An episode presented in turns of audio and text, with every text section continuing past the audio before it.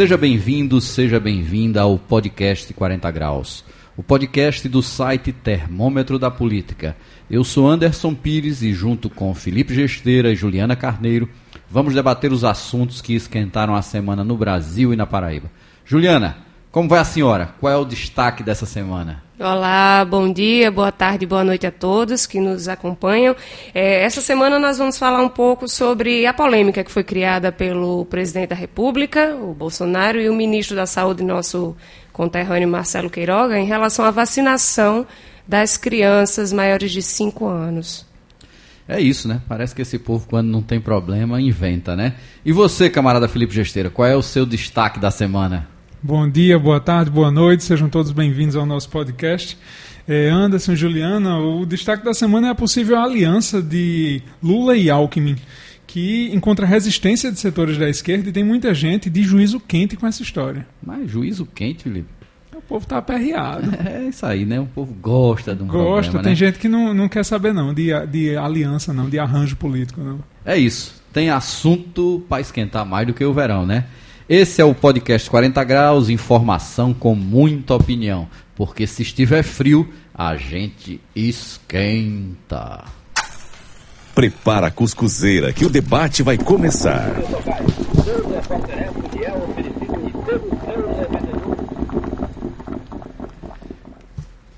Doutora Juliana Carneiro, você levantou aí no seu destaque, né, mais uma pendenga envolvendo o nosso ministro da Saúde, né, o tal Queiroga, e o seu presidente, Bolsonaro. Nosso Agora, presidente. agora por que ministro da saúde é nosso e presidente você não aceita? É. Por que você aceita o ministro? Eu aceito ele por uma questão, certo, estritamente de regionalidade, entendeu? Porque no final das contas ele é nosso conterrâneo aqui do Nordeste, da Paraíba, né? Bolsonaro nem isso tem.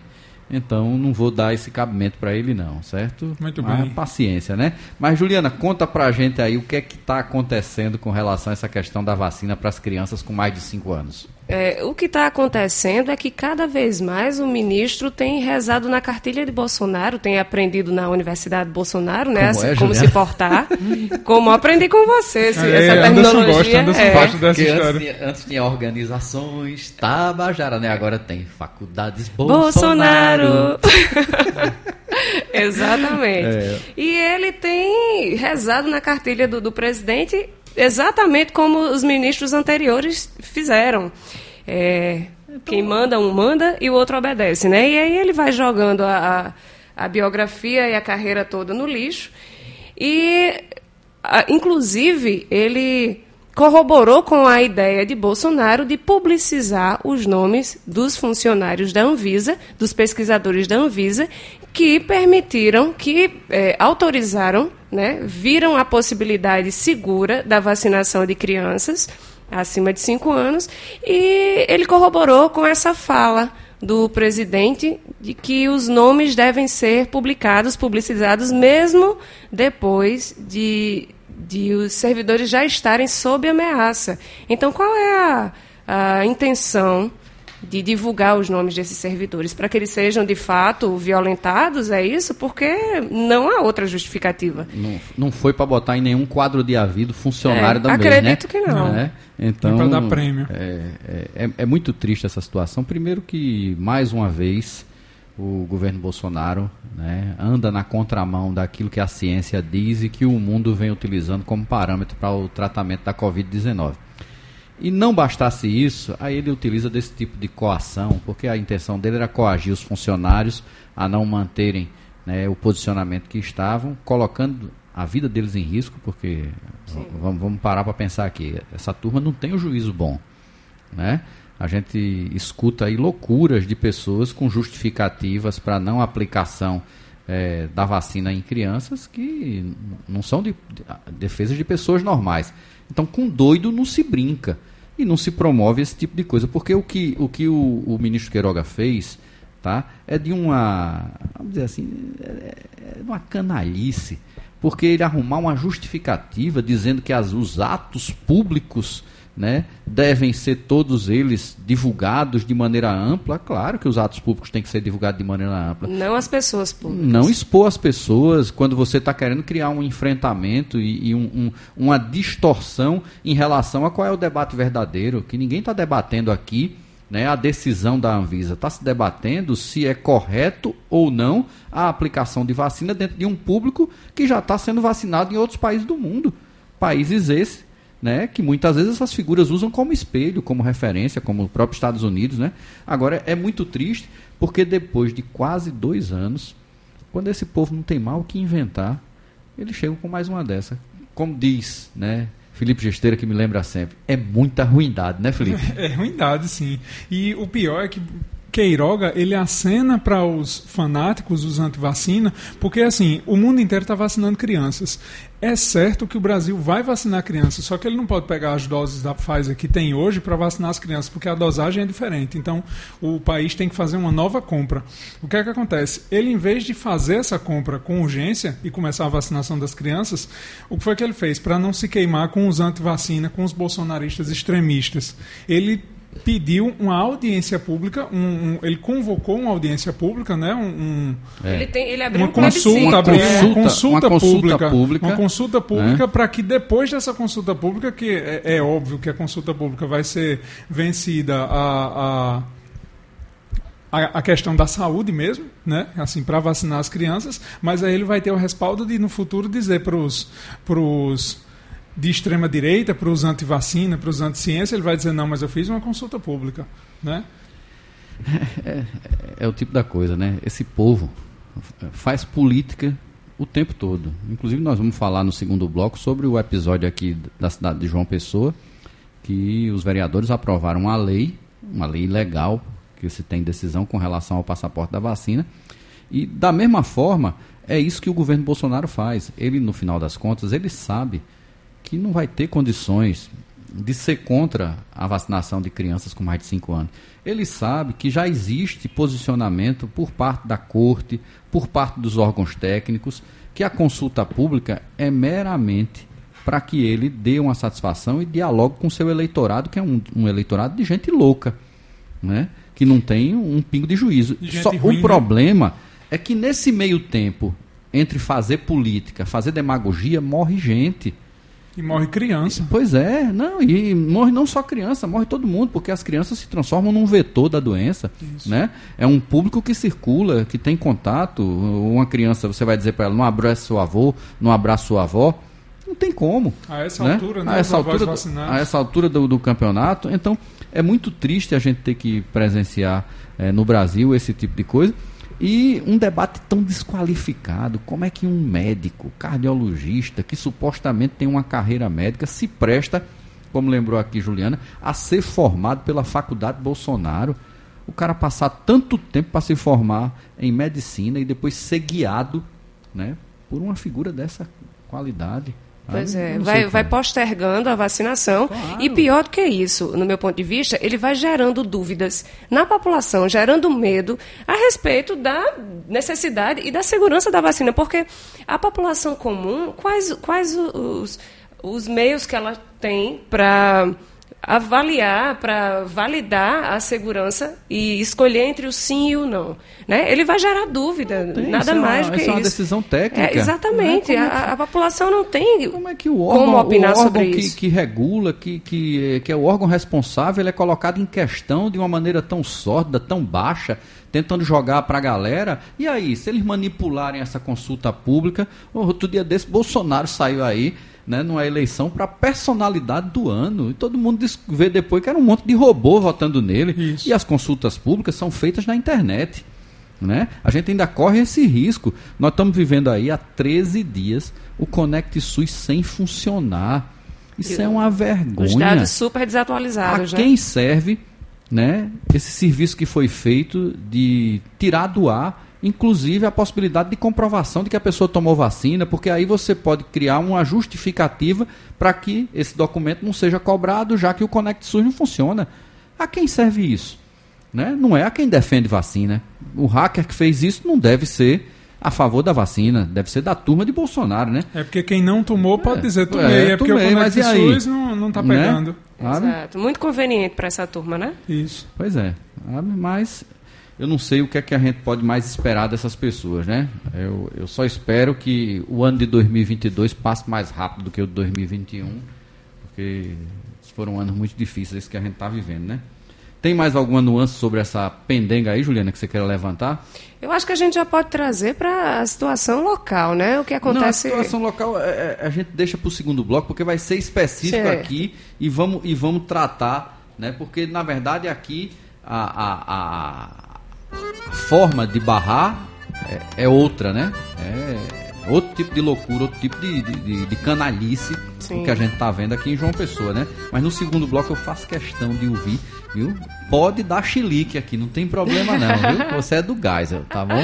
Bacurais. é. Vamos pro segundo tema aí do nosso camarada Felipe Gesteiro. Felipe, que história é essa que tem gente aí, né, milindrosa, né, meio triste, dizendo que não aceita, que não vota, né, se a chapa para presidente da República for Lula presidente e vice Geraldo. Geraldo. Lembra disso? Eu- que não é Alckmin não, tentaram É. transformar ele em Geraldo. Tentaram transformar ele em? Geraldo, foi. O que eu acho mais interessante é porque tem gente, a gente, a, a gente até abordou esse tema, né, no, no, no último programa. Tocou no assunto, só Tocou que no agora o negócio O negócio andou, né? Porque, andou. porque o caba saiu do PSDB, Não, né? o Porque melhor é porque as pessoas já tiraram que, foto junto, foram pra jantar, né? as pessoas que estão dando pitaco de marketing político Hum. a respeito da aliança, supostamente entendem mais de política do que Lula. Eu não tenho Né? dúvida disso. É, porque a pessoa dizer que Eu- Lula não eu- deveria ter feito isso, como se Lula não entendesse o que está fazendo. É. Então, assim, é esquecer que Lula foi eleito como um liberal, né?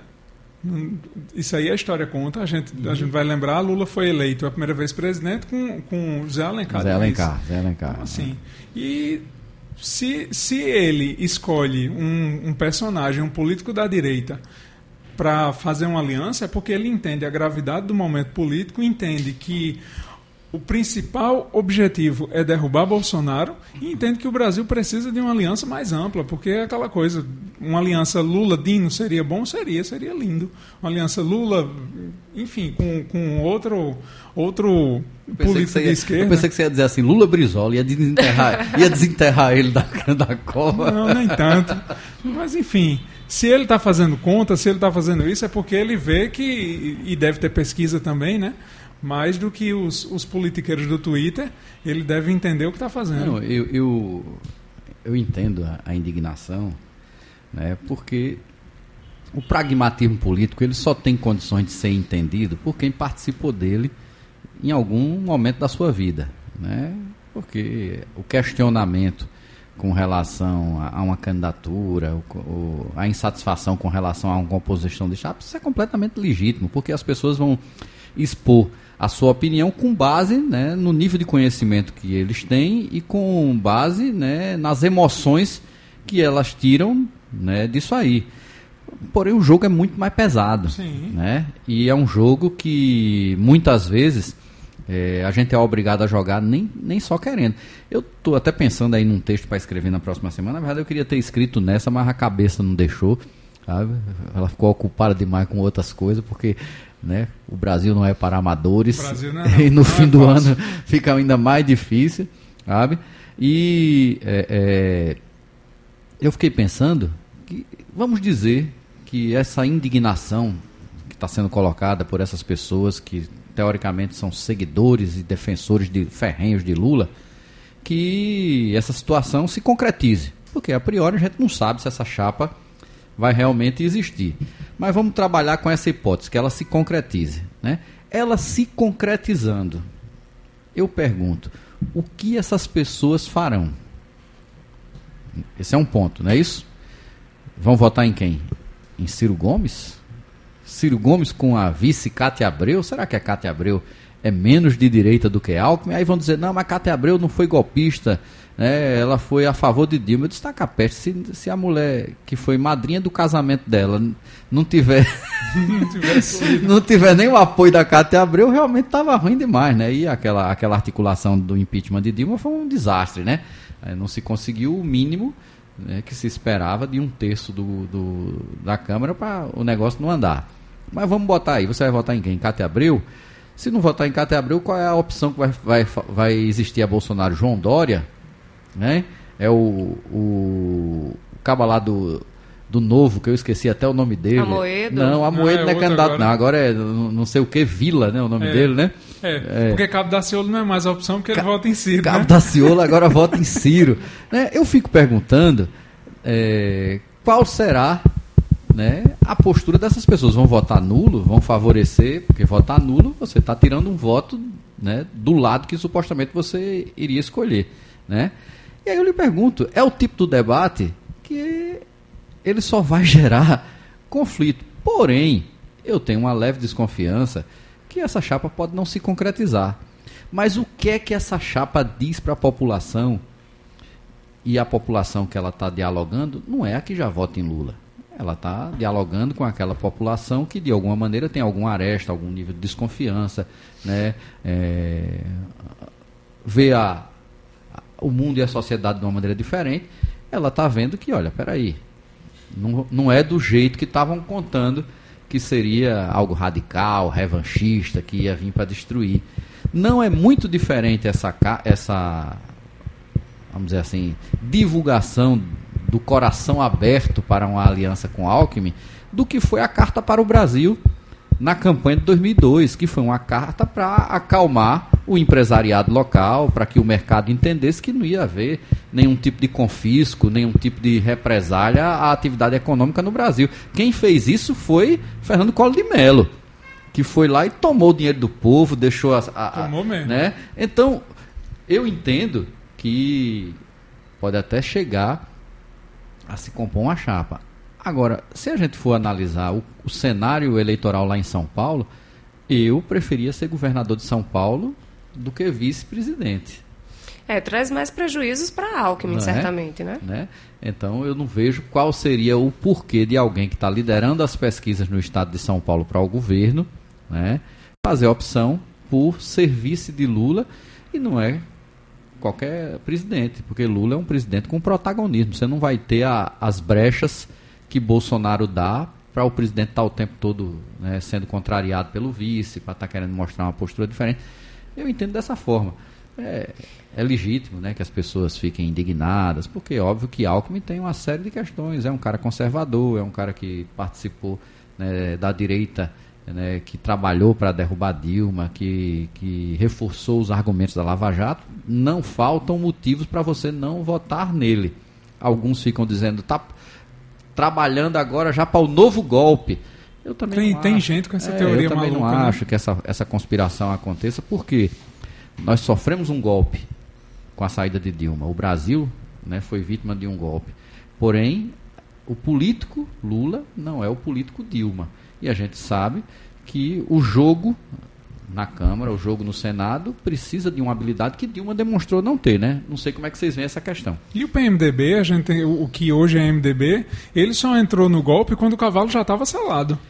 Não, ele. O PSDB trabalhou muito É. mais para a derrubada do Claro, governo no começo do que o próprio PMDB. O, Carlos Sampaio, que era é, deputado, foi dos que mais brigaram, gritaram, né? Então essa turma do PSDB sempre foi muito atuante para derrubar o PT. Isso. Se a gente lembrar, o processo do golpe ele começa em 2013 com algumas manifestações e tem como ápice né, que você diz é daqui para pior depois da derrota de Aécio Neves, que, acei- Sim. que não quis aceitar o resultado, que pediu auditoria das urnas, que criou toda uma celeuma para gerar condições né, de, de você trazer esse debate para dentro do Congresso Nacional. Né? E deu no que deu, estamos vendo aí, né? É, mas passado o golpe, eu vejo que o momento é outro. O momento é é de se discutir ambiente democrático contra diante de um presidente que não É. trabalha com, com a democracia, né? Que é Bolsonaro. Agora tem, vamos, vamos botar uma pitada de veneno Bote nessa história? duas, meu amigo.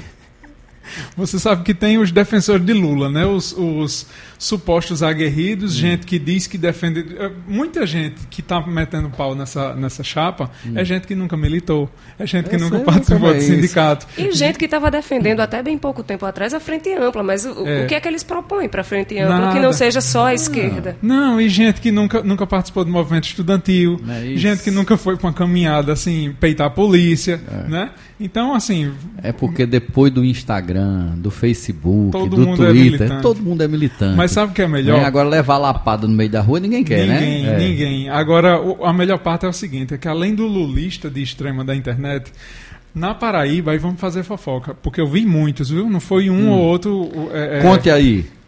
Na Paraíba, muitos do que estão metendo pau, indignados, são os ricardistas mais ferrenhos. É mesmo? É. Mas por quê? Não sei. Aí é aquele povo que defende Ricardo assim, até debaixo d'água, fazendo gloob-gloob dizendo Ricardo.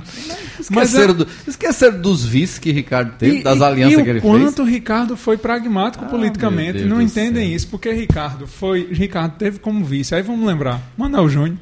Isso, Ricardo já foi apoiado por Maranhão. isso. Ricardo Cássio puxou o Cunha Lima. tapete, Cássio Cunha Ricardo Lima. puxou o tapete de Maranhão para receber apoio de Cássio foi Cunha apoiado Lima. pelo DEM, já foi apoiado pelo... pelo, pelo o- Botou Efraim pelo PP, Filho de vice foi. de Estela. Já foi de tudo, homem. Botou Ricardo Barbosa de líder do governo. Não dá, né? Dá não, né? É, então, é, é- Ric- Ricardo foi quem entendo, eu transformou. entendo, Ricardo foi quem transformou Hervásio em líder de governo. Pois é. Então, assim, quer, Paciência, né? quer, quer lição maior de, de aliança política à direita do que com o Ricardo? É, mas Mas é os ricardistas vamos, não vamos, estão gostando não de Lula Vamos aguardar os acontecimentos e veremos, né? Porque, inclusive, no segundo bloco nós temos aqui alguns assuntos, porque tem um monte de coisa que muda nessas eleições que as pessoas não sabem nem do que é estão falando. Tem gente aí que não sabe que eu vi gente dizendo assim, não, porque o pessoal tem que se re- rebelar. Eu disse, beleza, o pessoal tem que se rebelar, mas ele está dizendo então que vai estar fora da coligação com Lula, porque a gente vai tratar aqui hoje também do assunto das federações. E talvez as pessoas não saibam que a gente, se não houver um ato de generosidade dentro desse processo de construção da candidatura presidencial, nós vamos ter a extinção de muitos partidos no Brasil. E não são partidos de aluguel, são partidos com história. Alguém pode negar que o PCdoB não tem história? É o partido mais antigo do Brasil, junto com o PCB, né, que já foram junto uma coisa só. Alguém pode dizer que o PSB de Miguel Arraes não tem história? Não tem como. Que o PDT de Leonel Brizola não tem história? Então é muita coisa que está por trás dessa discussão toda e que é, quem não é da política, quem nunca participou da política, se limita a fazer beicinho né, e dizer: eu concordo com todos os argumentos contra a Alckmin, mas nós temos uma situação e uma conjuntura política que não nos permite que o nosso beicinho seja maior do que o tamanho do problema que nós temos para enfrentar. Eu tenho muitas questões com relação a Lula. Eu tenho, uma, uma- um- inclusive, uma visão muito mais, é, é, é, vamos dizer assim, é, ortodoxa, né? Do que é um governo de esquerda, do que aquele que foi proposto nos governos do PT. Mas eu não posso ser desonesto no, no debate e tratar essa discussão como se a gente vivesse na Suécia. E nós não vivemos. Nós estamos tratando aqui de uma questão se a gente vai aumentar o número de pessoas com fome ou não. Não tem debate político sobre direitos maiores, não. Nós estamos tratando de direitos elementares, que é o ato de comer. É esse tipo de discussão. Aumentou a pobreza no Brasil. É não esse tem? tipo de discussão que está no pano de fundo de um debate eleitoral que nós vamos travar. Nós vamos querer que essa situação se amplie e permaneça por mais quatro, oito anos, ou nós vamos entender que, por mais né, problemático que seja, por mais doloroso que seja estrategicamente, você ter que referendar uma chapa como Lula-Alckmin, não existe né, possibilidade que, se ela realmente existir, de você ter outra opção. Se tem, que apareça, porque eu não vejo. É, dona Ju? É isso mesmo. Então vamos para frente? Vamos. Vamos continuar aqui, vamos para o segundo bloco, porque hoje a gente tá. Para quem não sabe, né?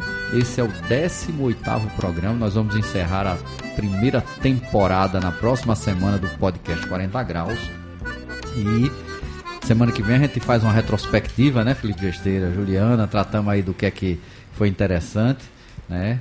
É, lembrar aí do que se produziu de bom nesse país, de ruim, e o que a gente fez, né? Acho que a gente, apesar de toda a, a dureza que a gente passou esses últimos dois anos, a gente conseguiu gerar algumas válvulas de escape para pelo menos se manter eh, produzindo intelectualmente alguma coisa que seja válida. Eu acho que, de alguma maneira, com os limites que nós temos, porque a gente não está numa bolha, a gente tá, é parte da sociedade, do mercado que aí está, não dá para fazer como na época do, do DCE, né? Que a gente dizia o que quer. E se o vice que não queria, metia a pedra, né? né? Mas por isso que eu digo que o é. presidente é nosso, é justamente porque não estamos numa bolha. Pois é, então a gente tem que tomar cuidado com isso, né? Mas vamos para frente, vamos para o segundo bloco. Vamos para o segundo bloco com a nossa rodada de assuntos que agitaram a semana. No cenário nacional, a gente já abriu aqui, tocou nessa questão, a Federação de Centro-Esquerda avança, e aí nós vamos tratar melhor desse assunto. Bolsonaro, para não perder o hábito, está dando mais um show nas suas férias lá no, é no Guarujá, né?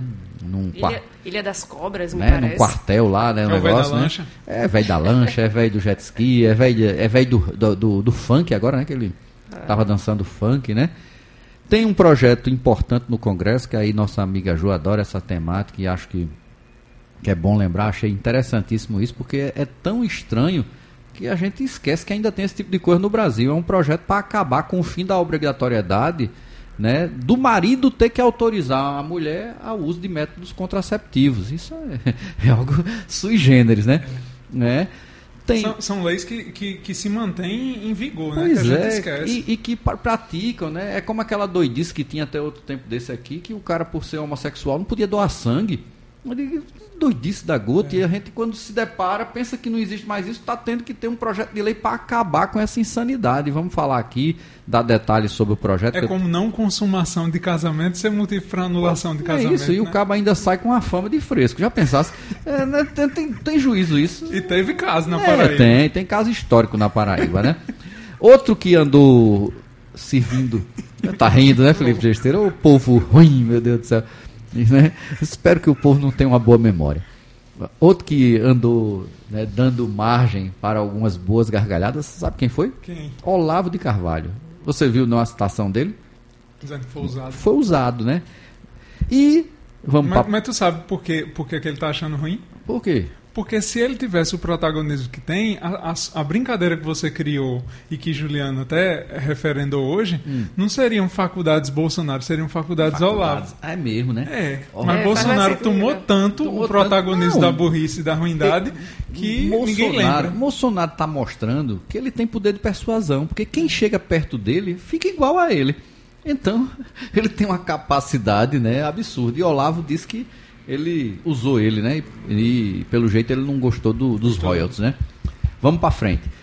Onde teve coisa nova, a semana foi bem interessante, foi aqui na Paraíba. A gente passou o ano todo se queixando, né, do marasmo, que não aparecia nada, que essa disputa para o governo do estado tava um saco. E não é que de uma tacada só, Felipe, nessa semana tava faltando candidato de oposição, né? Apareceu logo três. Já pensou? No atacado. Vamos tratar disso Será também. Será que vão vingar? Não sei. Vamos, vamos conversar aqui sobre isso, né? Tem também, para vergonha alheia, né, a aprovação de um projeto de lei da Câmara de Vereadores de João Pessoa que proíbe a exigência do passaporte de vacina, né? Vamos tratar disso aqui, que tem a ver com o assunto que a gente, inclusive, abriu o podcast de outro. E outra questão que chegou agora de última hora, não está nem aí no, no roteiro que eu passei para vocês, vocês viram que o Hotel Tambaú vai ser, né, desapropriado. Desapropriado. Eu, eu até pedi a ajuda de vocês para me trazer alguns dados, porque eu tenho, eu tenho um, um, uma avaliação e eu tenho uma ideia para aquele espaço completamente diferente do que deve ser a, a, a da maioria, né? Mas paciência. Vamos para. Mas assim, você está supondo, né? Eu tô su... Você está supondo a da maioria, porque é, eu, eu, eu acho a difícil. A prefeitura né? nem ouviu a maioria. Eu acho difícil porque o povo tem uns apegos e fica difícil quando a ideia parece estranha demais uhum. que ela seja aceita, né? Mas vamos debater isso aqui. Mais algum assunto para a gente colocar aqui na nossa rodada? Não, não né? Não. Então, tudo isso e muito mais no podcast 40 Graus. Porque se estiver frio, a gente esquenta. Se tem café, tem conversa. É a hora do café. Camarada Felipe Gesteira, né? nossa prefeita do Geisel, Juliana Carneiro. Vocês querem começar por onde aqui na nossa listinha, né? Seguindo o roteiro. Seguindo o roteiro. Então, Você, você esquece que eu sou nascido no gás. ah, né? você é do gás Só também? quer Sou. ser do gás esse então eu rapaz. vou ter que ganhar um título de cidadão do gás. Vocês vão Vai, ter que pedir, Porque ó, eu não aceito negócio de título de cidadão de, de Assembleia, de Câmara dos Vereadores, não. Mas do gás eu O topo. gás é sensacional. porque- Faz uns 20 anos que não coloca os pés no gás, viu? É mesmo? Só quer ser do gás, Ah, viu? meu Deus do céu, Felipe. Você tá, tá raiz de Tá menos. faltoso, tá raiz tá de faltoso. menos. sabe? Passa aí por lá hoje, viu? Foi? Foi mesmo. O que é que você Rapaz, foi não deu fazer? nem Esse valor. fazer um balão. O que é que você foi fazer lá? Fazer um Felipe balão no Cuiá. Besteira? E foi? Ai, ai, ai. Olha só. Vocês devem estar ouvindo aí, né, as discussões e as articulações com relação à formação de federações para as próximas eleições no Brasil, né? Para quem não sabe, as próximas eleições no Brasil armaram aí um- um- uma, uma armadilha para alguns partidos que, dependendo do resultado eleitoral que eles tenham, pode ser inviabilizado e, e extintos, né? E é, os partidos começaram a se movimentar na perspectiva de formação de federações, que foi uma brecha que a, que a lei estabeleceu, como alternativa para que eles continuem existindo, mas de maneira coligada, não na- nos modos anteriores das coligações, que eram coligações meramente eleitorais. Agora, pela, pela lei das federações, os partidos se coligam, né, formam essa federação para disputar as eleições e obrigatoriamente terão que passar os quatro anos do mandato fazendo essa composição e atuando de maneira né, em bloco. Vão ter que, inclusive, estabelecer um, um estatuto mínimo que, que sirva para o regramento dessa federação, porque senão ia ser simplesmente um- um- um- uma forma né, de arranjo para que algumas figuras continuassem com seus partidos né, e depois é, tomasse o fim que quisesse, cada um no, no modelo anterior né, fizesse o que bem entende e bem quer, sem nenhum tipo de compromisso com plataforma política eleitoral que foi apresentada na eleição é, anterior. Né? E das que estão aí em andamento, parece que a capitaneada pelo PT estaria a passos largos, né? Como a gente discutiu aqui no primeiro momento essa história da, da chapa Lula-Alckmin, né? Também como parte desse novo modelo que a gente está vivendo e como parte dessa necessidade de aglutinar um grande campo de oposição ao bolsonarismo, a esse viés antidemocrático que o Brasil está vivendo, o PT né, está capitaneando a possibilidade de uma, da formação de uma federação que pode chegar a até sete partidos. Inicialmente, né, já manifestaram interesse o PT, o PCdoB, o PSB e agora o PV. Estão aí né, em discussão ainda a rede e o PSOL. Bom é que se o PV entrar, Luciano Cartacho não precisava nem ter saído. Nem ter saído, né? Porém, né? Não, já, o PV já disse que, que, que quer estar dentro, né? né? E existe ainda uma discussão aí que está sendo travada né, no PDT, que é a questão da retirada da candidatura de Ciro Gomes, que não tem conseguido emplacar. Ele achou que ia meter o cacete em Lula mais do que em Bolsonaro e que isso de alguma maneira iria servir para que sua situação melhorasse nas pesquisas. Não é isso que aconteceu. E o partido está preocupado porque está ficando isolado. E se ele não conseguir sozinho né, cumprir as cláusulas de barreira que existirão na próxima eleição, ele vai ser extinto. Né? Então existe uma pressão por parte dos deputados e, e membros do, do PDT para que ele retire a candidatura de Ciro e integrasse essa coligação, essa frente partidária, né, que passaria a ter sete partidos. Então é algo inédito no Brasil, é algo que a gente não conhece né, nesse formato. Acho que seria interessante a gente testar esse modelo né, numa próxima legislatura, onde a gente já teria de maneira amarrada né, realmente um bloco E muita força na né, Câmara, um né, bloco circunstancial e dá também uma roupagem para a candidatura de Lula, dá substância, mostra que isso não é um projeto aleatório exclusivamente de um determinado partido ou de uma personalidade, que existe né, muita gente disposta a engrossar esse caldo e trabalhar para tirar quem está aí, que, que não dá mais, né? Eu não sei é, é, é, exatamente se isso vai se concretizar. Mas torço, porque acho que é uma experiência interessante. Muitos parlamentares, muitos candidatos a deputado estadual, federal têm receio, porque isso vai é, é, implicar em dificuldades nas suas eleições, né, ter um mais forte um mais fraco. Mas do ponto de vista de exercício democrático, acho que pode ser interessante. Não sei o que, é que vocês acham disso. É, voltando rapidinho a Ciro, o que resta para ele agora é disputar a terceira colocação com o Moro, né? Ele tem que mudar o alvo, pelo menos. Se ele, se ele foca em Moro, já dá uma ajudada aqui, pelo menos não atrapalha. Não, mas já tem uma terceira eu pensei via que, Eu pensei um... que Juliano ia fazer uma ruindade. Uma né? ruindade. Ia dizer que resta para ele ainda a alternativa de ir a Paris de novo. É, mas mas tem. Pode ser. A terceira via passou de 10%, viu? Já passou Ciro e Moro e passou de 10%.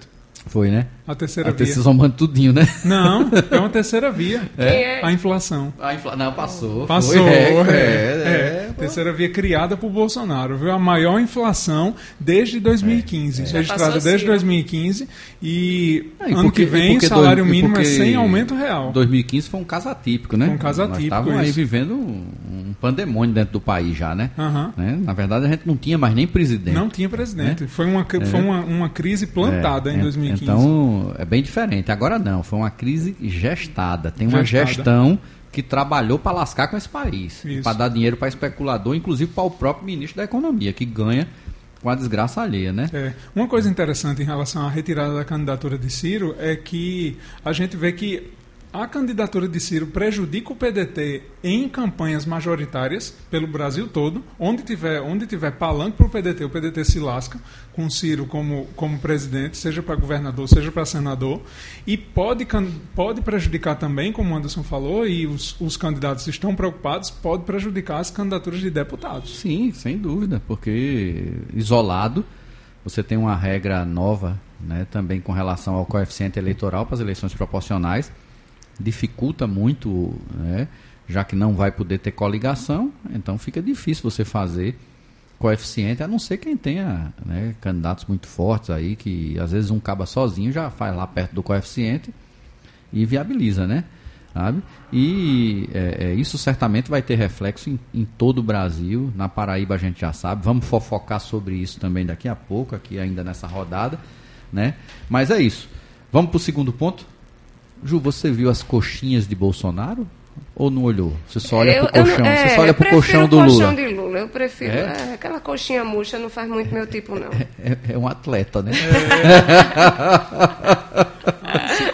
Ah, meu Deus qualquer do céu. Não, ela só quer colchão do Lula, né? Exatamente. né? Malhada, Malhada, né? Extensora, flexora, né? Exatamente. Leg press, né? Isso aí. É, sabe tudo. e você, Felipe, o que é que você achou, hein? De Bolsonaro. Dançando funk em cima da plataforma de uma lancha com, é seus, com seus apoiadores. Olha só, né? O Brasil se acabando. Sabe? Uma crise da gota dessa. O povo morrendo de fome, inflação nas alturas. Eles criando crise na saúde. E o presidente acha que ainda pode ficar dando showzinho né, em cima de uma lancha dançando funk com os seus apoiadores, né? É terrível. E vocês viram que fizeram a conta daqueles passeios de moto que ele fez? Não vi não. Viu não? Custou 2 milhões e meio para o Brasil. Pra ele As motocicletas. A cada vez que ele ia, o aparato que ele mobilizava, porque um presidente não viaja sozinho, né? E ainda mais num evento daquele, tem que ter meio mundo de policiais, meio mundo de agentes da ABIN, né? Polícia Federal, Polícia Rodoviária Federal, tudo que você possa imaginar, avião para ir, avião para voltar quando somar a continha, deu 2 milhões e meio. Para ele brincar de andar de moto. De andar de moto. E a gente conhece uns lesos que andaram com ele, né? Tem, tem, uns lesos, tem uns lesos que, pelo amor de Deus, né? Né? A pessoa se prestar um serviço daquele, né? E, é. e, teve uma dessas aí, né? Que, pior que aqui são lesos mesmo, porque nem Bolsonaro vai. É. Eles pegam a moto, saem dali da, do começo da estrada de Cabedelo e vão bater no oitizeiro né? Vestido de verde e amarelo. Vestido de verde e amarelo com as jaquetas, com não sei em o quê, buzinando em homenagem a Bolsonaro. Eu digo, pelo amor de Deus, rapaz. Coragem, viu? Porque botasse, botasse pelo menos um espantalho sentado numa moto, né? E saísse andando atrás, né? É para dizer que tinha alguma coisa para seguir, né? Mas, nas motocicletas, nas é. antigas motocicletas. Você conhece muita de, gente interior, que faz isso? Conheço. Nas antigas do, do, do, meu tempo de motociclista, eu não andava nos grupos não, mas eu conheço hum. gente que andava e muitos são apoiadores. É. Nas antigas motocicletas de interior, o interessante é que o povo fazia motocicleta, mas porque ganhava o tanque cheio do político. Mas não existia esse termo, não existia motocicleta. Inventaram, é. né? Não, porque, porque inventaram aí esses nomes, né? Tem motocicleta. É uma, é uma... Rapaz, na Paraíba. Interior, no interior esquisito. Olha, tinha, pra um você que não sabe, Ju, na Paraíba já teve até jeguiata. Já. sabe? Mas o pior que o- a, a- a- né, essa jeguiata ou jumenteata, né, foi uma maldade que fizeram lá em Guarabira. Eu não vou nem citar, porque tem gente até que já morreu no meio da história aí, né? Fica ruim. Mas foi um caba né, de Guarabira que dizia que seu adversário local era um jumento, era burro demais, né? Aí, Criativo, rapaz. foi, foi. aí o caba chegou e fez uma, uma jumenteata, uma jeguiata. Mas não era. Não era pra apoiar, não, era pra ridicularizar o outro. Um povo ruim. Mas vamos para o próximo ponto aqui da nossa pauta. Ju, você viu esse projeto aí que está tramitando no Congresso Nacional, que trata da- do fim da obrigatoriedade da autorização dos maridos, né? Para o uso de métodos contraceptivos. O que é que você tem aí de interessante para a gente tratar desse É, é uma prática terrível, sobretudo considerando o período que nós estamos. Em pleno 2021, a gente tem que submeter esse tipo de, de constrangimento e acontece muito mais frequentemente, sobretudo nos, né, nos hospitais privados, com os planos de saúde, porque. é, principalmente para o uso do DIU, né, para a colocação de um DIU que, que é mais caro, que é um dos métodos mais caros contraceptivos, eu acho que é uma forma de, de postergar e de, de dificultar o acesso, de fato. Também a- tem isso, né? É, com certeza, isso, isso influencia. É uma forma de, de postergar, de dificultar o acesso das mulheres a- ao método e O, que- o que é inaceitável numa situação Inaceitável, dessa, porque cara. olha só a situação. É, tolhe os direitos, você poderia a até- liberdade, a até- saúde. Você poderia até questionar se a pessoa procedesse a algum método de esterilização, estando casada, de maneira escondida. E aí realmente é uma sacanagem. A pessoa tem que pelo menos conversar em casa e dizer, olha, eu não, não- eu, não- eu casei, mas não quero ter filho, né? E vou me submeter a algum processo de esterilização, vou fazer uma laqueadura, né? algo irreversível, Algo né? irreversível. Mas a gente está falando de método contraceptivo que a pessoa pode estar hoje e amanhã não está. Então, Desfazer. então você coloca né, numa, numa situação a mulher que tem muito homem que não quer usar camisinha. Né? E aí a mulher tem que ficar à mercê da vontade do marido se vai engravidar ou não. Ou ela, ou ela né, toma escondido o, Ou se entope de hormônio, né? mesmo que não Ou possa. na hora de colocar um DIU tem que passar por esse tipo de constrangimento de pedir uma autorização para dizer. É inacreditável, É né? inacreditável. Eu, quando vi esse processo tramitando, eu fiquei sem acreditar. Eu disse, meu Deus do céu, ainda tem isso. E é uma prática, como você falou bem, que muito utilizada, inclusive pelos planos privados. Né? Eu, eu, inclusive, fiquei pensando, digo, e, e nos novos arranjos familiares que nós temos hoje, como é que fica? Né? Você tem situação em que tem duas mulheres que, que, que, que são casadas. Pede para quem a autorização? Parou para ver a doidice? Uhum. Né? Então é, é algo completamente caduco. É, sem- só, só reforça que, de fato, o Estado ainda se mantém proprietário do corpo da mulher em várias, É. várias instâncias, né? Mas é isso. Mas de doido e gente com um, um problema nesse país não falta, né? Falta não. E um dos grandes loucos desse país, Olavo de Carvalho. Não, ele não é louco, não. Ah, não? Não, loucos são os alunos dele É, que sim, é- pagam é- a ele é- é é ouvir aquelas tem razão. besteiras. Ele é sabido. Você tem razão, mas ele está muito magoado porque ele disse que foi usado por Bolsonaro. Isso é parecido com uma vez que Luciana Jimenez disse que o Mick Jagger fez um filho nela para se aproveitar da fama que ela tinha, né? Menino, eu não sabia dessa história, não. Pode dar um Google aí que você vai ver. Isso foi. Vixe, Isso, se não me engano, foi, foi man- manchete na, na revista Rolling Stones, Oh, nessas revistas aí que eu, que, eu, que eu gosto de ler de vez em quando. Mas era uma piada, era ela dizendo. Já deu o Google aí, Ju? Que Você vai, você vai rir quando você vê. procurar. Que o Mick Jagger resolveu se aproveitar dela pra. Né, diante da sua fama. né, aparecer às custas dela, né? É. Eu digo, puta merda, a- a- a- talvez a maior banda de rock de todos os tempos, né? Por conta até mesmo da sua longevidade, Sim, sim. né? E a mesma coisa agora é o Olavo de Carvalho, porque apesar né, de toda. Já achou, já achou, já né, Ju? Tá a primeira notícia. Mick Jagger me usou para ficar famoso no Brasil em 2014. Já pensasse? Eu só passei a gostar dos Rolling Stones depois de Luciano Gimenez. Olha só que absurdo. Eu nem conhecia, né? Eu nem eu conhecia. Nem conhecia depois... nunca tinha nem ouvido falar dessa é. banda, sabe? Pelo amor de Deus. Sabe? Uma reportagem da Folha. Pois viu? é, sabe? Mas é, é, é, é, desse, é desse, desse tanto. E Olavo de Carvalho tá magoado, né? Eu não sei né, que é que aconteceu. Né? Talvez ele. Não, inclusive, além da mágoa, você viu que a declaração completa dizendo assim: que 2022 está perdido.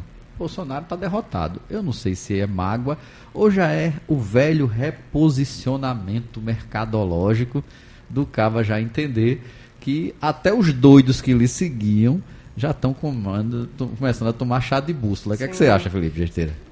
Eu acho que é reposicionamento, porque é? É? agora é fato que ele mandou muito no governo. Chegou a, a dizem a, a, as alas mais próximas a Bolsonaro que ele indicava o ministro da Educação, né? Não, aquele vai, aquele vai, vai Traub, né? Era muito próximo Era muito ele. próximo dele, né? Tem um bocado é, Inclusive de, de eu estou buscando aqui, mas não encontro. Recentemente fizeram uma reunião, uma live onde tiveram presentes Olavo. E eu acho que foi na ocasião que ele falou essa frase. Olavo, ex-ministro, uh, os ex-ministros da Educação, o Ricardo Salles também estava, só a galera do bem. Eu acho que só, só, só a turma, só a diz nata. que é a turma ideológica. É, a ala ideológica, é, tem isso, tem isso, a ala ideológica. Eu não Quer consigo dizer, encontrar aqui quem está Arrumaram um, um, um, um, outro, um termo, né, para a doidice para juntar povo, os terraplanistas. Para juntar os terraplanistas, e, pelo amor de Deus, aquele outro é. ministro das relações exteriores também, como era o nome dele, do do Barbudo lá, que doido do juízo também, que era contra a política globalista. É. Como era o nome dele? Ernesto Araújo. Ernesto Araújo. É, tudo aluno de Olavo de Carvalho, que foi usado por Bolsonaro né, para aumentar sua penetração. Devia se candidatar a presidente Olavo de Carvalho. É, quem sabe, né? Um É. dia ele, ele arrisca, né? Faz igual Enéas, né? É. né? Vamos para vamos Paraíba, Felipe? Vamos. Olha a Paraíba, a gente vinha dizendo aqui, rapaz, tá um marasmo, não tem, não tem disputa, desse jeito vai ser WO. Vai que numa semana só aparecem três candidatos a governador na oposição. O primeiro foi Pedro Cunha Lima, né? Que fez um, umas falas bastante vamos dizer assim, contraditórias para alguém tão jovem, né? Para alguém que vive da política, vive né? da política, que a vida toda, que tem nome político, a vida que toda de na alguma política. maneira gozou das benesses que a política Nunca gera, militou na política, virou político por conta do pai. dos, dos cargos que a família sempre ocupou, já morou em muito apartamento funcional, né? Já teve já teve de tudo, né? Não tem, não tem o que dizer. Como E a- foi a fala do rapaz? não, ele foi falando, né, questionando e com aquele discurso antipolítica, né, de austeridade. E aí eu até na hora eh, achei engraçado porque ele falando que devolveu o apartamento funcional quando virou deputado federal, ele esqueceu de dizer que ele devolveu o dele e foi morar no do pai, que era senador. Entendeu? A outra coisa que eu fiquei besta foi ele utilizar no seu discurso como primeira grande medida, né, acabar com a Granja Santana e transformá-la num parque, porque não dá para ficar mantendo os luxos do governador. Eu disse, pelo amor de Deus, primeiro que a Granja Santana não só tem função de residência, né? E a família dele teve dois governadores que utilizavam ela para despachos, para recepções. Então ela tem uma função institucional. E quem sabe como funciona, né, vai entender que é necessário que você tenha algum espaço com aquele nível de, de, de reserva e com aquele nível de funcionalidade para algumas questões. Né? Eu, E tem, outra, tem outro ponto que assim o, o- a ignorância desconsidera é que existe, existe uma questão. A gente vive numa terra muito tranquila. A Paraíba é uma terra tranquila. A gente nu- nunca teve um governador que sofreu um atentado, Uhum. por exemplo. Mas a Granja Santana ela cumpre uma função de segurança, segurança é, do, do claro. chefe de Estado. É. Porque imagina o que é um governador, um, um- um chefe do, do Poder Executivo morando num apartamento junto com outras, Não, outras pessoas. Você queria morar no, no mesmo prédio que um eu, governador? Eu não quero ser vizinho do governador, eu não eu quero. não quero ser vizinho do presidente, porque Eu você, quero. você vive num caos, né?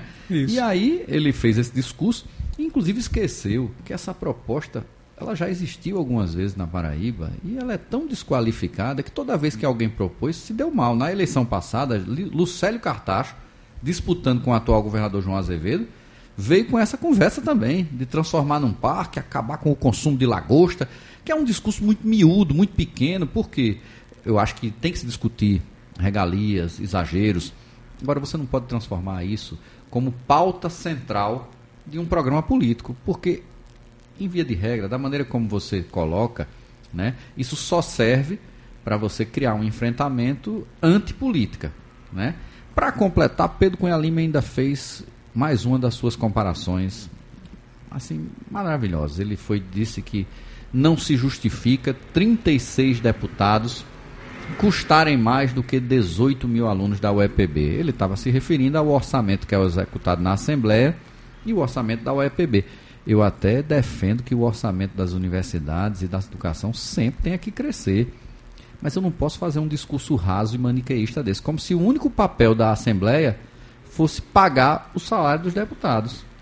E talvez o Pedro tenha esquecido que existem percentuais estabelecidos para os, os poderes.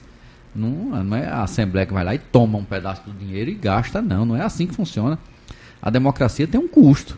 Se ela está tendo um custo e esse custo não está produzindo efetivamente coisas boas, vamos rever.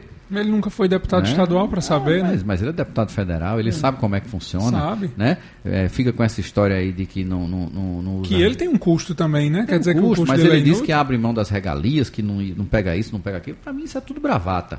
É? Porque esse mesmo deputado, que está tão preocupado com o gasto do dinheiro público, foi lá e votou a favor da reforma da Previdência. Condenou a escravidão muitos trabalhadores nesse Brasil, porque você já imaginou que uma pessoa para sair com, com a integridade da sua aposentadoria vai ter situações em que ela vai trabalhar 49 anos? Pergunta para ele se um trabalhador que corta cana aguenta trabalhar 49 anos. Não, você condenou, condenou a escravidão, a, a morrer trabalhando. E aí vem de, com esse discurso demagógico, então eu acho muito perigoso. Espero que a Paraíba não embarque nesse de, de, de, de proposta, porque não estou aqui dizendo que João é maravilhoso, certo? Não sei nem se, se, se será a melhor opção, se será a pior opção, isso aí pouco importa. Mas para alguém que se diz novo, vir com esse discursinho, com essas, essas bravatas, tá bom, né? Já deu, né? Já tivemos Lava Jato, já tivemos Dallagnol, já tivemos Moro, já tivemos um monte de gente aí. Já tivemos Calvário. Já tivemos Calvário. Um monte de gente aí com esse discurso antipolítica que só aprofundou né, o fascismo nesse país, né, essas atitudes antidemocráticas que a gente está vendo aí. Fora esse, nós tivemos ainda mais Nilvan Ferreira, candidato a governador. Escutou a gente, viu, Felipe? Escutou. Aceitou o desafio, viu? Aceitou. Aceitou desafio. o desafio. Quero ver se ele é arrochado mesmo. Vamos ver se vai pra se ele, frente. se ele vai honrar aquela terra maravilhosa de Cajazeiras e não vai se afrouxar e depois inventar uma desculpa para continuar sendo deputado, candidato a deputado, né?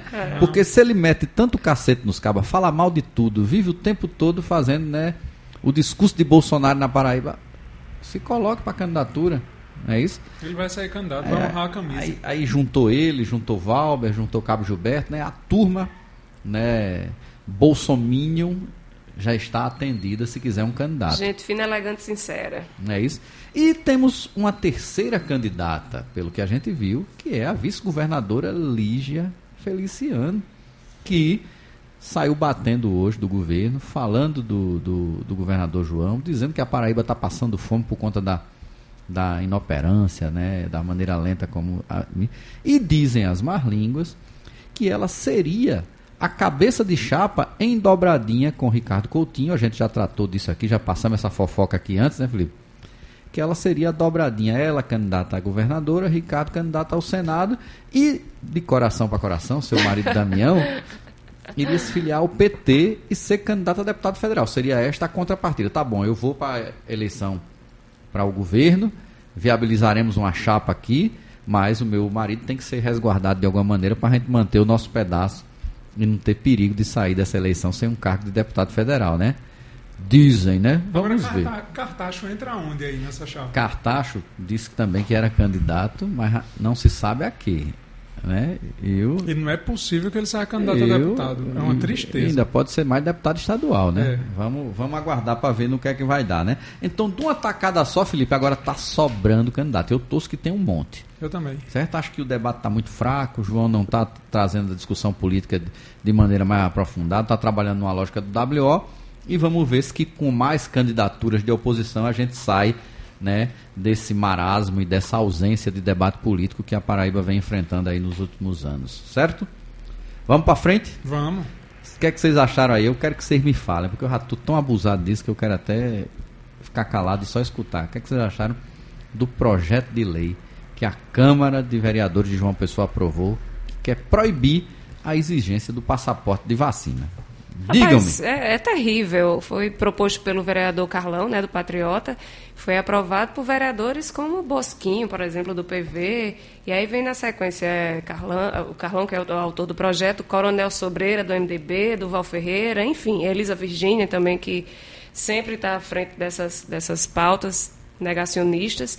E uma vergonha, né, uma lei inconstitucional, como você falou há pouco que a gente tenha que aparecer nos, nos noticiários nacionais como uma capital que vetou o passaporte e teve que ter a intervenção do STF para que isso caísse, né? É vergonhoso, não tem outra palavra não. Diz tu, Felipe. É uma lei que nasce morta, né? Eu, eu acho. Assim, Já morreu, né, na verdade, é. né? Mas eu, eu, eu quero falar aqui dos argumentos que eu escutei. Porque, pelo amor de Deus, né? É.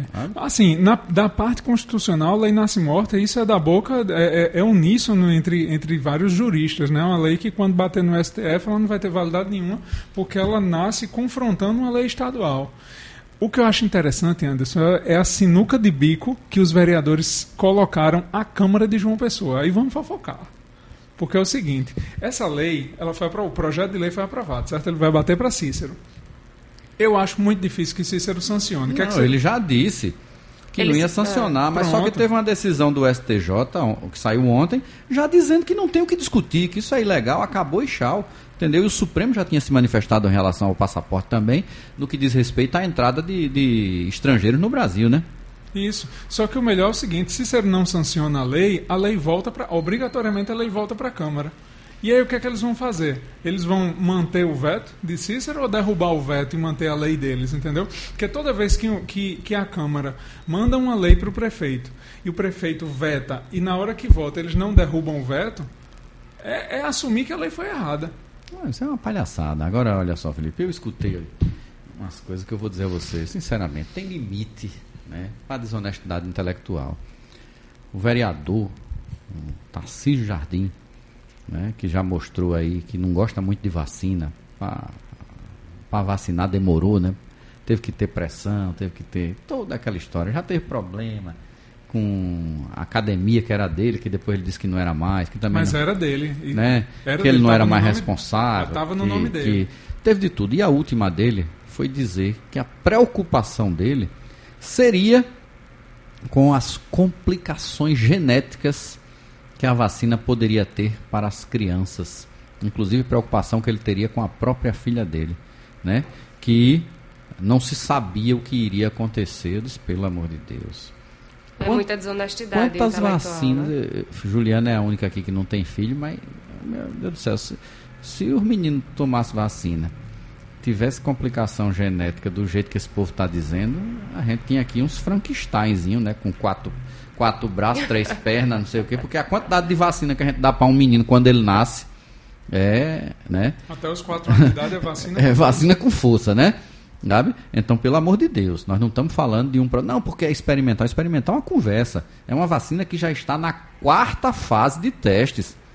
Foi muito mais testada do que a vacina para adulto, que foi estudada, inclusive, uma dosagem muito menor. Né? Não é uma coisa irresponsável. Sabe? Agora, o mais sério é a pessoa utilizar desonestidade intelectual. Porque na hora quando eu escutei isso, eu disse: vão virar uma lagartixinha, é? Porque se Bolsonaro disse que era jacaré, é, né? A criança é lagartixa. Agora vai virar as crianças lagartixa, né? Porque, mais uma vez, a faculdades Bolsonaro atua. Sabe? E a gente vê médico, vereador, né?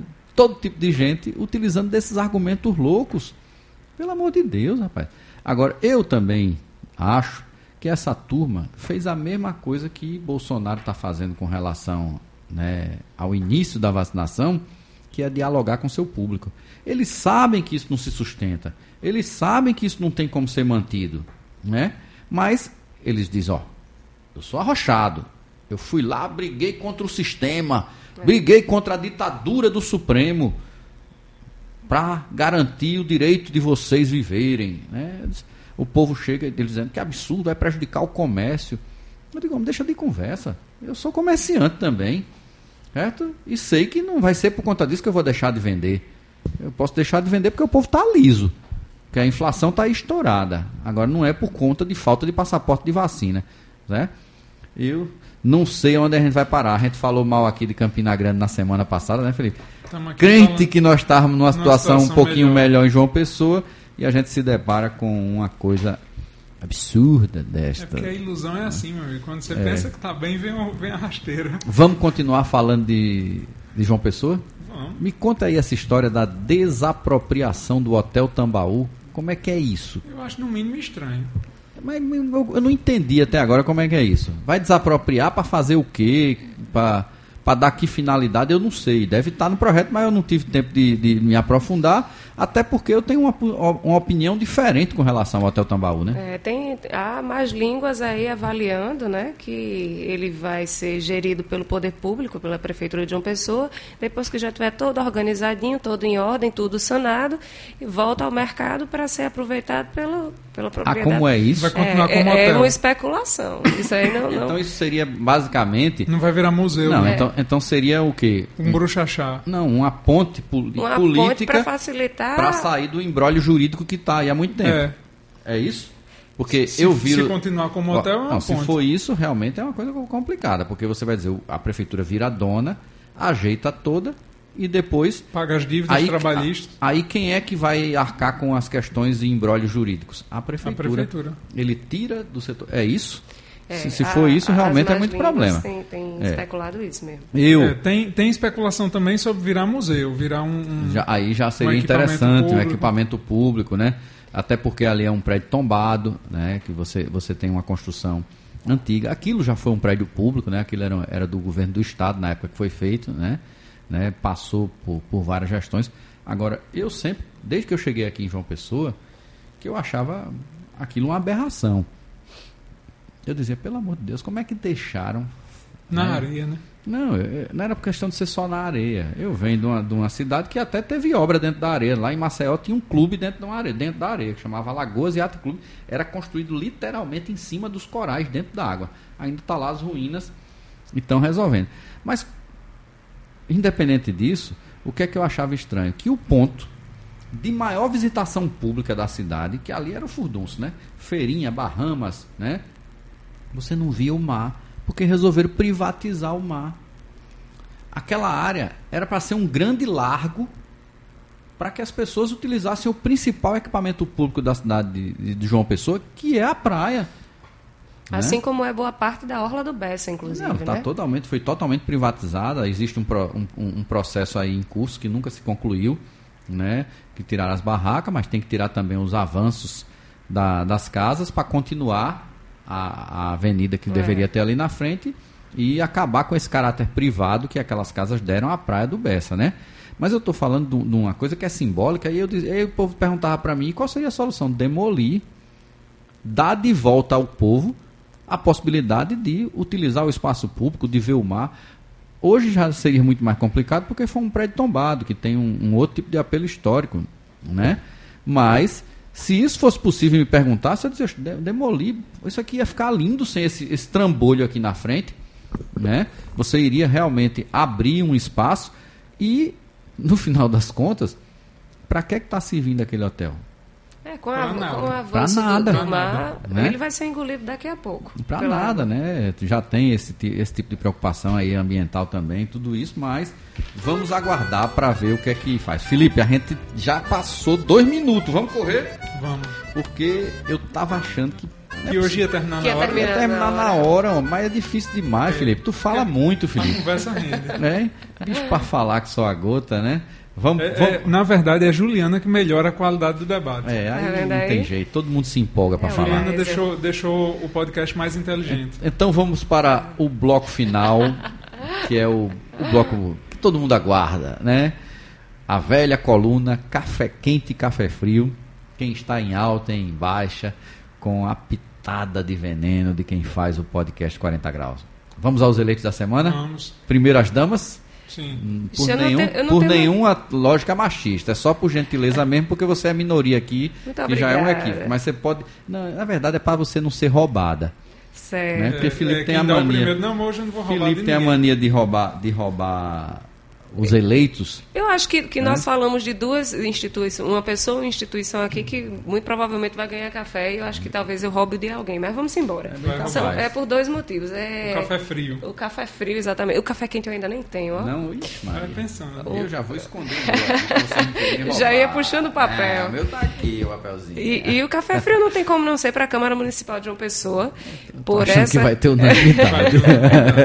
Então, eu, eu posso mudar para o ministro Não, da Saúde. não, Não, se fique à vontade, é pra Mas- reforçar. Eu quero eles com, com, com, com indigestão de tanto café, café frio que vão tomar. Pô, o meu é café de três dias para esse povo da Câmara Municipal de uma pessoa que aprovou um projeto como esse de, de, eh, veto do passaporte vacinal, tão necessário, essa lei absurda e de inconstitucional. E também por uma outra situação que aconteceu muito recentemente com, com os vereadores da Câmara, que foi ne- negado um voto de aplauso ao Festival Comunicurtas, que é um Ah, absurdo, festival do absurdo, audiovisual. é. Absurdo, né? Por questões moralistas, religiosas Total, apenas. Total.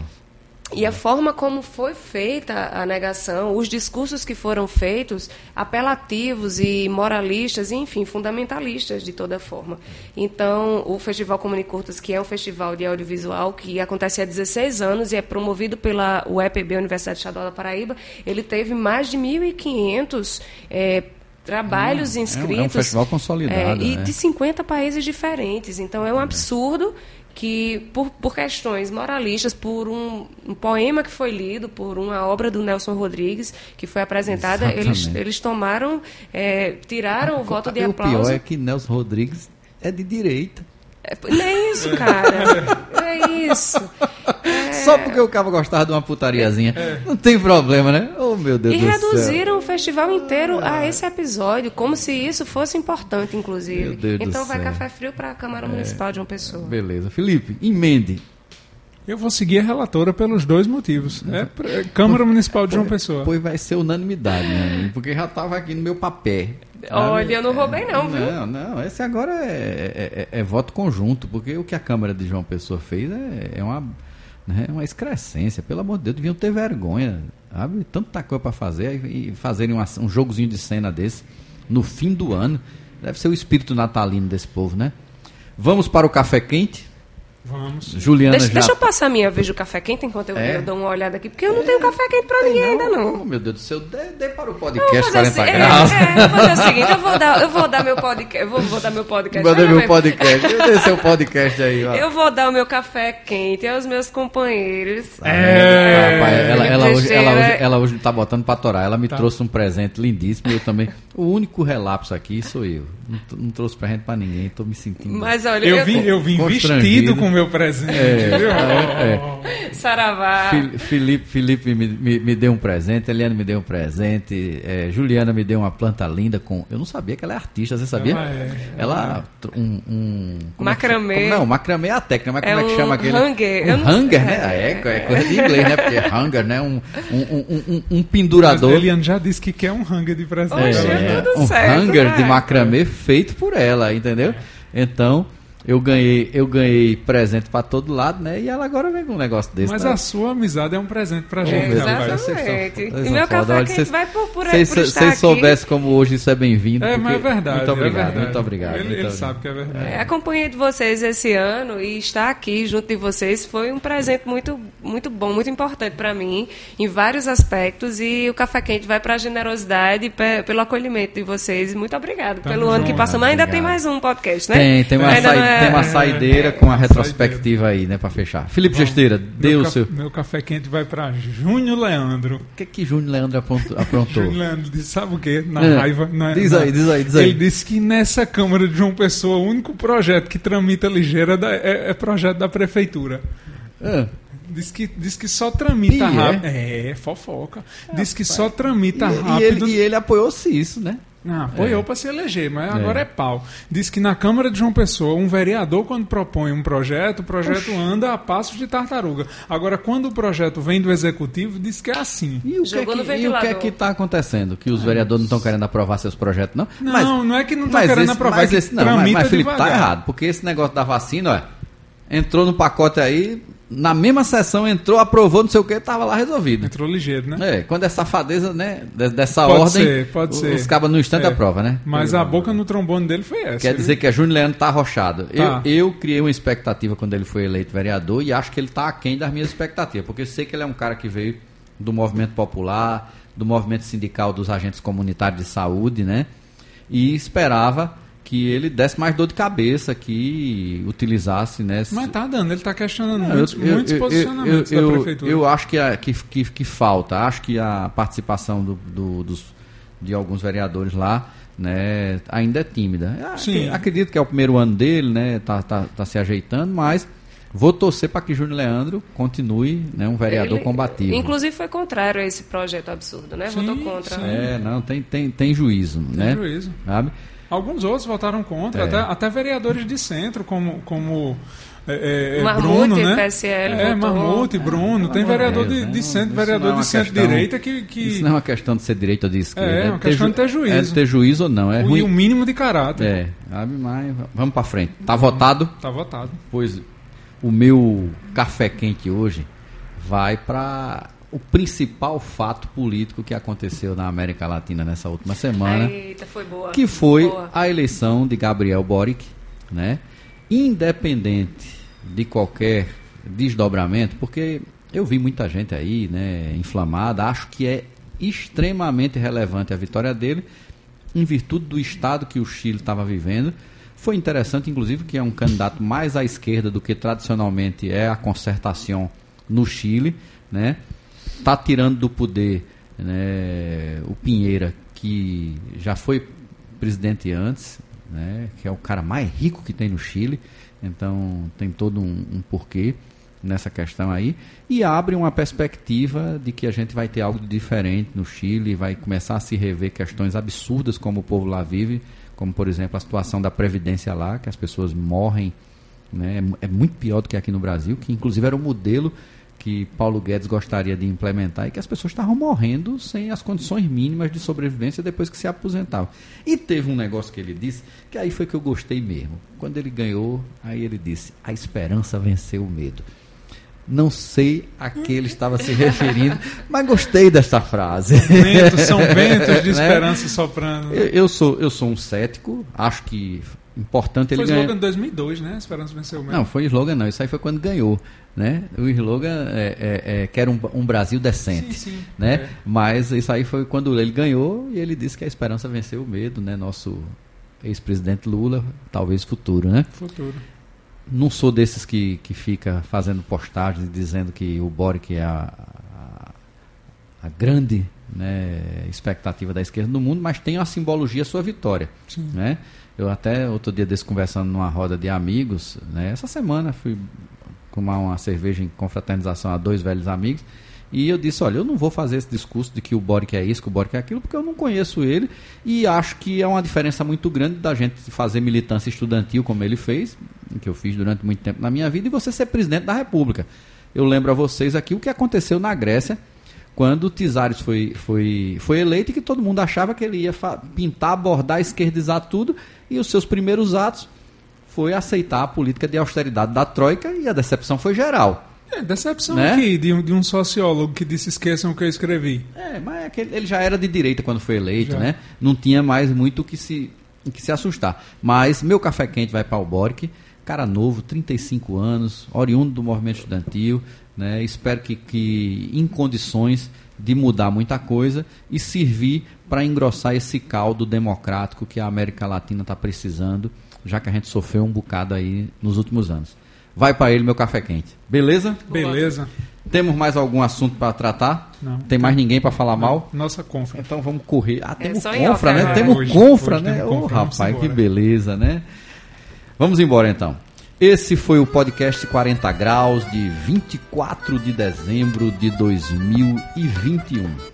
O podcast está nas principais plataformas de streaming e no site podcast40graus.com.br. Abraço a todos e todas. Obrigado aos nossos companheiros de bancada aqui, Felipe Gesteira, Juliana. Feliz Natal para vocês, né? Natal a todos. Estamos de volta aqui na próxima semana. Né? Obrigado pela audiência e até o próximo programa. Podcast 40 graus. Informação com muita opinião. Porque se estiver frio, a gente esquenta.